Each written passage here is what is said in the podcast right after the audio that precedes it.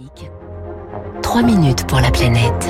Il est 6h55, 3 minutes pour la planète avec vous, Baptiste Gabory. Bonjour Baptiste. Bonjour Eric, bonjour à tous. La mobilité est au cœur de nos vies pour aller travailler tous les jours, pour aller euh, faire ses courses, pour les loisirs, pour les voyages. La mobilité sera au cœur aussi de la transition écologique qui s'annonce. C'est un des sujets majeurs de l'Atlas des mobilités publié ce matin, Baptiste. Oui, Atlas des mobilités en France et en Europe publié par la fondation écologiste allemande Heinrich Böll, euh, qui dispose d'un bureau et d'une équipe à, Paris, une soixantaine de pages, des faits, des chiffres, par exemple l'explosion du nombre de kilomètres parcourus en 1800.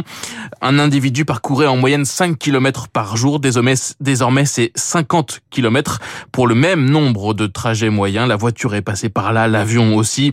On se déplace plus rapidement, plus facilement. Le revers de la médaille, c'est le poids écologique du secteur des transports. Aurélien Bigot est un des auteurs de cet atlas, chercheur sur la transition énergétique des transports.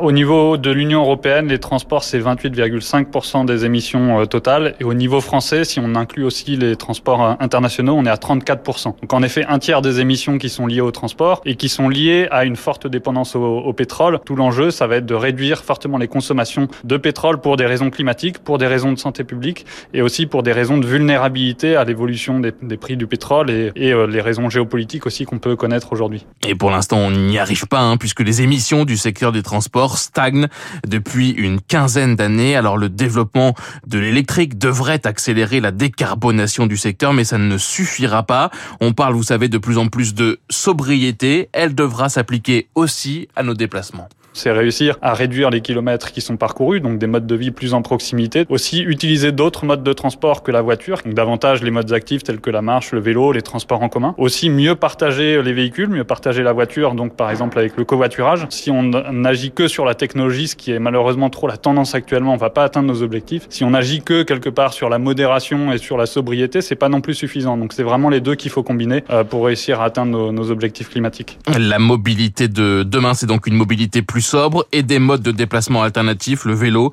le train, les transports en commun plus largement. Tout cela doit s'accompagner d'un nouvel aménagement du territoire. Olivier Razemont, journaliste indépendant, autre auteur de cet atlas. Dans les zones périurbaines et ce qu'on appelle la campagne, euh, la population augmente plus vite et c'est là qu'on aménage le plus les déplacements pour la voiture individuelle en priorité. Dans les villes, on, essaie de, de, limiter un peu euh, la voiture individuelle, mais si on regarde l'évolution de la population, il faut non seulement davantage de vélos partout, mais également limiter et stopper l'étalement urbain parce qu'aujourd'hui, on l'a déjà fait, c'est pas la peine d'aller encore plus loin des villes. La transition dans le secteur des transports représente donc un, défi euh, colossal aux conséquences économiques et, sociales aussi très importantes. La filière automobile en France, c'est 900 000 emplois, 370 000 sur les 900 000 donc postes pourraient disparaître d'ici à 2050 du fait de la transition, selon les experts du think tank euh, Shift Project.